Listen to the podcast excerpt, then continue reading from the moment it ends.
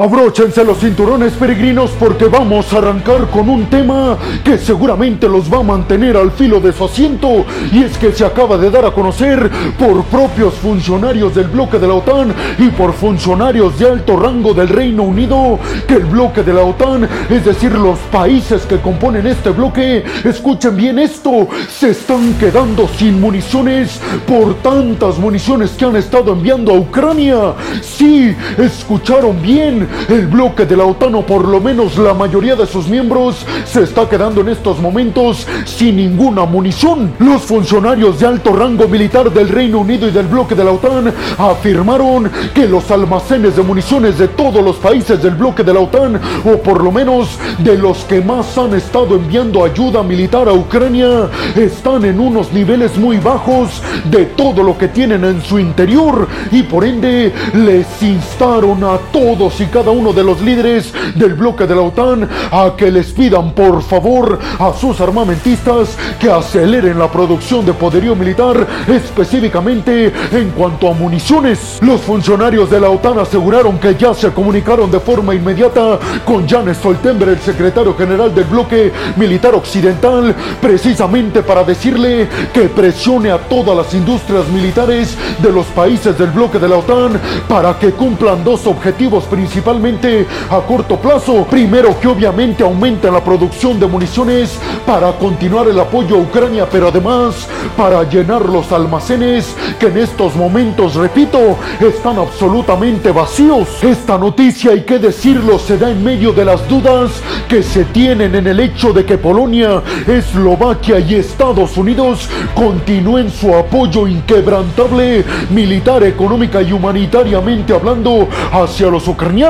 Así que ahora se le suma un problema más a Vladimir Zelensky y a Ucrania. Ahora no solamente es el hecho de que algunos países ya se están replanteando ayudarlos militarmente, sino que ahora ya ni siquiera hay las municiones necesarias. Obviamente esta noticia llegó de forma inmediata a Zelensky y a su gente cercana en el gobierno ucraniano. Y obviamente esto planteó muchísimas preocupaciones para la cúpula militar y diplomática de Ucrania al enterarse de que los aliados occidentales están quedando sin municiones en sus almacenes, por lo cual significaría que no tendrían municiones para enviarlas a Ucrania. Y recordemos que en estos momentos precisamente Zelensky está pidiéndoles más municiones para su contraofensiva y además para los sistemas de defensa aérea para detener todos los ataques masivos que seguramente Rusia lanzará con misiles de crucero y con drones kamikaze en contra de la infraestructura eléctrica ucraniana de cara a este invierno que ya está a la vuelta de la esquina, con el objetivo, ustedes ya lo saben, de dejar sin electricidad al pueblo ucraniano, justo como ocurrió el año pasado. El nuevo ministro de la Defensa británica, Grant Shapps, reiteró la importancia que tiene el hecho de que todo el bloque de la OTAN se mantenga firme y contundentemente unido a favor de Ucrania y en contra de Rusia. Aseguró el nuevo ministro de la Defensa británica, es indispensable para todos nosotros mostrar nuestra unidad a Ucrania para no decirle a Putin que tiene una victoria en nuestra contra, aseguró Grant Shapps. Estamos seguros varios en el bloque de la OTAN que ahora Vladimir Putin le está apostando a desgastarnos en cuanto al apoyo a Ucrania, pero queremos decirle a Putin que eso jamás va a suceder. No vamos a dejar solos a los ucranianos bajo ningún escenario y bajo ninguna circunstancia. No sé si ustedes recuerden que yo les comenté hace algunos meses que se llevó a cabo previo a la cumbre general del bloque de la OTAN en julio en Lituania, se celebró una cumbre de los ministros de la defensa del bloque de la OTAN y en esa cumbre en Bruselas, Bélgica, precisamente en la sede de la OTAN, aseguraron y se comprometieron a aumentar la producción militar específicamente en municiones precisamente para tener municiones en ayudar a Ucrania y también para llenar sus almacenes sin embargo, en estos momentos parece que esas declaraciones se quedaron en palabras y no las llevaron a la práctica. Entonces, después de todo esto que les acabo de comentar, le podremos dar la razón a Zelensky y a sus intenciones de desarrollar al 100% la industria militar ucraniana precisamente para ya no depender única y exclusivamente de la ayuda que proviene desde Occidente. Con una industria militar en Ucrania muy fuerte, ya no necesitamos necesitarían la aprobación de los aliados occidentales para enviar poderío militar a Ucrania, ya que lo estarían produciendo en su propio territorio. Pero falta ver si Rusia pretende dejar que la industria militar ucraniana funcione a la perfección. Seguramente intentará atacar los puntos estratégicos para que ese plan de Zelensky fracase. Pero ustedes qué piensan? ¿Realmente consideran que es cierto este tema de que el bloque de la OTAN tiene casi sus almacenes de municiones y que ya no tiene municiones ni para sus ejércitos ni para enviar a Ucrania? ¿Cuál solución darían ustedes? Y sobre todo les preguntaría, ¿creen entonces que es correcta la estrategia de Zelensky de promover más que nunca el desarrollo de una industria militar propia en el territorio ucraniano? Bienvenidos a un nuevo video de geopolítica en el cual, como ustedes ya saben, les voy a platicar lo más importante que ha acontecido a niveles diplomáticos y geopolíticos alrededor de todo el mundo. Y vámonos rápidamente con la segunda noticia de este video que tiene que ver con que el general a cargo de la contraofensiva en el sur por parte de Ucrania el día de hoy confirmó que precisamente sus fuerzas que están en el sur estaban avanzando hacia sus objetivos principales que son primero recuperar Melitopol y después llegar al mar de Azov. Esto ustedes ya lo saben porque se los he dicho en videos anteriores con el objetivo de cortar las líneas de suministro de poderío militar y de combustible del ejército ruso. Ya les he mencionado también en repetidas ocasiones que Rusia abastece a todas sus tropas desde la península de Crimea y a través del mar de Azov y después de Melitopol utiliza las vías de ferrocarril para abastecer a todas sus tropas que están en el este y en el sur de Ucrania con poderío militar y con combustible. Ucrania sabe perfectamente que si llega al mar de Azov y recupera además Melitopol, sin lugar a dudas cerrará esa puerta para las cadenas de suministro del ejército ruso en cuanto a poderío militar se refiere. Sin embargo, este general ucraniano a cargo de la contraofensiva en el sur no dio más detalles al respecto y muchos dicen que no es cierto que los ucranianos están avanzando en el sur, que únicamente están diciendo esto para que los occidentales no le estén reclamando a Ucrania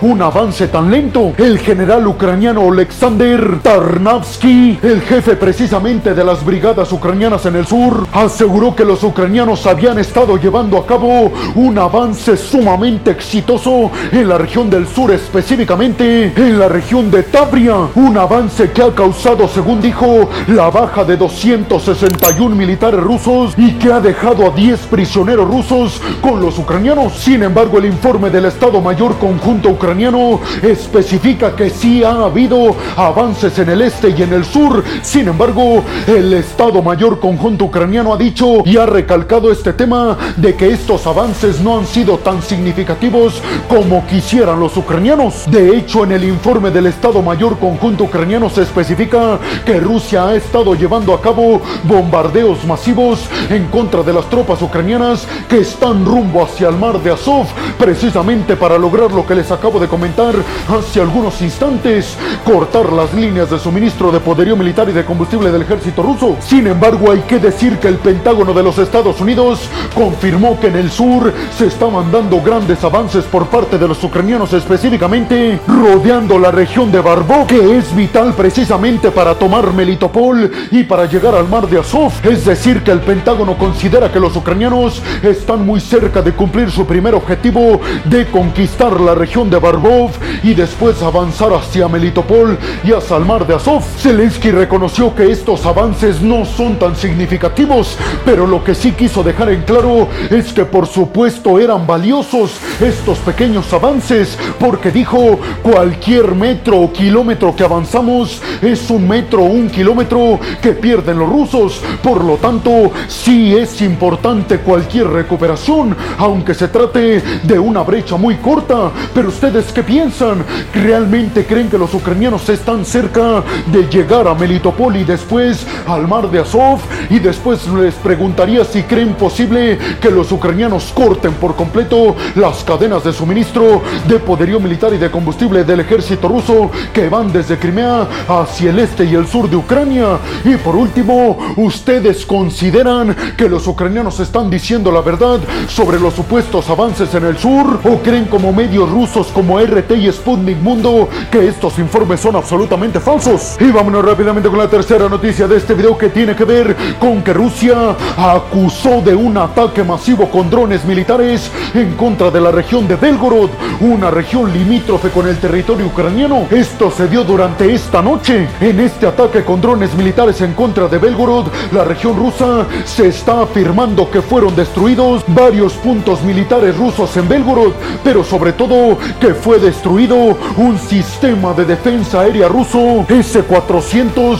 y un radar sumamente moderno, según lo dieron a conocer fuentes ucranianas para la agencia de noticias Reuters. Por su parte, lo que dijo Rusia fue que derribaron los sistemas de defensa aérea a 31 drones que iban dirigidos hacia Belgorod, hacia Kursk y hacia Briansk. Pero en su comunicado el ejército ruso no dijo nada al respecto de la destrucción según de un sistema de defensa aérea S-400 del Kremlin. Recuerden que desde hace algunas semanas han incrementado los ataques aéreos con drones militares en contra de los sistemas de defensa aérea rusos. Inclusive les recuerdo que este sería el segundo sistema de defensa aérea ruso que ha sido acabado. El primero fue hace algunos días en la península de Crimea. Hay que decir que con este tipo de ataques en contra de los sistemas de defensa aérea rusos, lo que se pretende es que las posiciones rusas estén bastante expuestas, sobre todo los almacenes de municiones y de combustible que utiliza el ejército ruso para abastecer a sus tropas en Ucrania. Pero ahora la pregunta va para ustedes. ¿Quién nos está diciendo la verdad? Rusia que asegura que derribó todos los drones que lanzaron en contra de su sistema de defensa aérea S-400 o le creen a las fuentes ucranianas que aseguran ese sistema de defensa aérea ruso sí fue acabado de forma absoluta, dejando entonces muy vulnerables las posiciones y los almacenes rusos en toda la frontera entre Rusia y Ucrania. Y vámonos rápidamente con la cuarta noticia de este video que tiene que ver con una periodista rusa. Específicamente hablamos de Marina Obsinikova que protestó públicamente en contra de la invasión de Rusia a Ucrania en el propio territorio ruso. Esto en la cadena de noticias en donde estaba trabajando como escritora y guionista. Pues precisamente por eso acaba de anunciar el Kremlin que es condenada esta periodista rusa a ocho años y medio de prisión. Esto por cuestiones de esto por cuestiones de traición a la patria y de rebeldía. Además se le está acusando de divulgar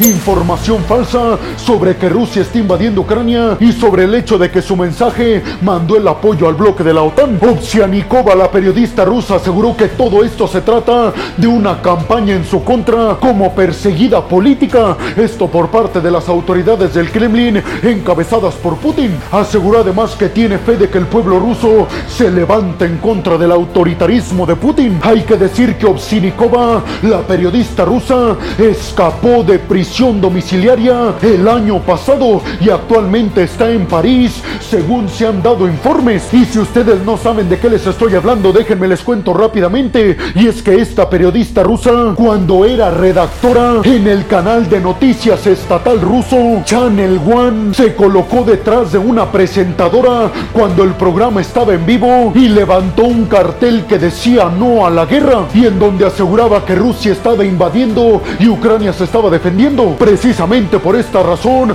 está siendo acusada. El Kremlin obviamente la está buscando, pero repito, está supuestamente en París, Francia. ¿Ustedes qué piensan? ¿Creen como esta periodista rusa que el pueblo ruso realmente se va a levantar en contra del autoritarismo de Putin? Y sobre todo les preguntaría, ¿ustedes creen que sea justo que se intente poner en prisión a esta periodista hasta ocho años y medio en prisión por protestar en contra del gobierno? Y vámonos rápidamente con la quinta noticia de este video que tiene que ver con que el Kremlin acaba de poner una alerta pública y ya inclusive la aprobaron. El portavoz del Kremlin, Dmitry Peskov, aseguró que esta alerta pública en Rusia era sumamente importante, sobre todo para alertar a la población rusa de cualquier suceso inesperado y aseguró que la prueba que se había realizado había sido sumamente exitosa. Peskov especificó que esta alarma pública en Rusia funcionará como lo hacen las alertas en Japón cuando viene un tsunami o un temblor. Antes de la prueba especificó Peskov, el portavoz del Kremlin, se le avisó a toda la población rusa para que no pensara que era cierta esta prueba. La alarma pretende avisar a toda la ciudadanía rusa sobre cuestiones de ataques con drones militares militares que han venido aumentando en las últimas semanas desde que arrancó la contraofensiva ucraniana hace ya más de tres meses. ¿Ustedes qué piensan? ¿Creen que esto significa que Rusia se está preparando ya para ataques en su territorio? Y vámonos rápidamente con la sexta y última noticia de este video que tiene que ver con que Kevin McCarthy, el que era el presidente de la Cámara de los Representantes de los Estados Unidos, acaba de ser destituido y se convierte en el primer presidente de la Cámara en ser precisamente borrado como presidente, con 216 votos a favor de su renuncia y 210 en contra, dejó su cargo. Matt Gates, un republicano de línea dura, fue el encargado de empezar esta destitución de Kevin McCarthy, asegurando que no tenía liderazgo y acusándolo de poner como prioridad la ayuda a Ucrania y no la ayuda a los ciudadanos estadounidenses. Además lo acusó a McCarthy de ser muy sumiso con Joe Sin embargo, esta noticia yo ya se las había dado a conocer y realmente lo importante de esta nota es que Kevin McCarthy acaba de decir que en el dado caso de que intenten regresarlo al poder, él va a decir no, que está cansado de la división dentro del propio partido republicano, evidenciando así una grave crisis en la derecha estadounidense. Inclusive en estos momentos no hay candidatos para suceder a McCarthy. Nadie quiere ese puesto como presidente de la Cámara de los Representantes de los Estados Unidos. Y para aquellos que se preguntan por qué el presidente tiene que ser un republicano, recuerden que el partido que tenga más representantes en la Cámara Baja de los Estados Unidos será el encargado de poner al presidente y siendo los republicanos mayoría, pues tienen el derecho de poner a un presidente en la Cámara de los Representantes de su partido. ¿Ustedes qué piensan? ¿Creen realmente esto es una grave crisis en el interior y en el seno de los Estados Unidos? ¿Creen que esto afectará a la potencia estadounidense en el ámbito internacional? Solo el tiempo nos los va a responder. Y bueno, hemos llegado al final del video del día de hoy. Les quiero agradecer muchísimo todo el apoyo que me dan. Sin ustedes, yo no podría dedicarme a lo que más me apasiona en el mundo. Así que muchas, pero muchas gracias. Sin más por el momento, nos vemos en el siguiente video de Geopolítica. Hasta la próxima.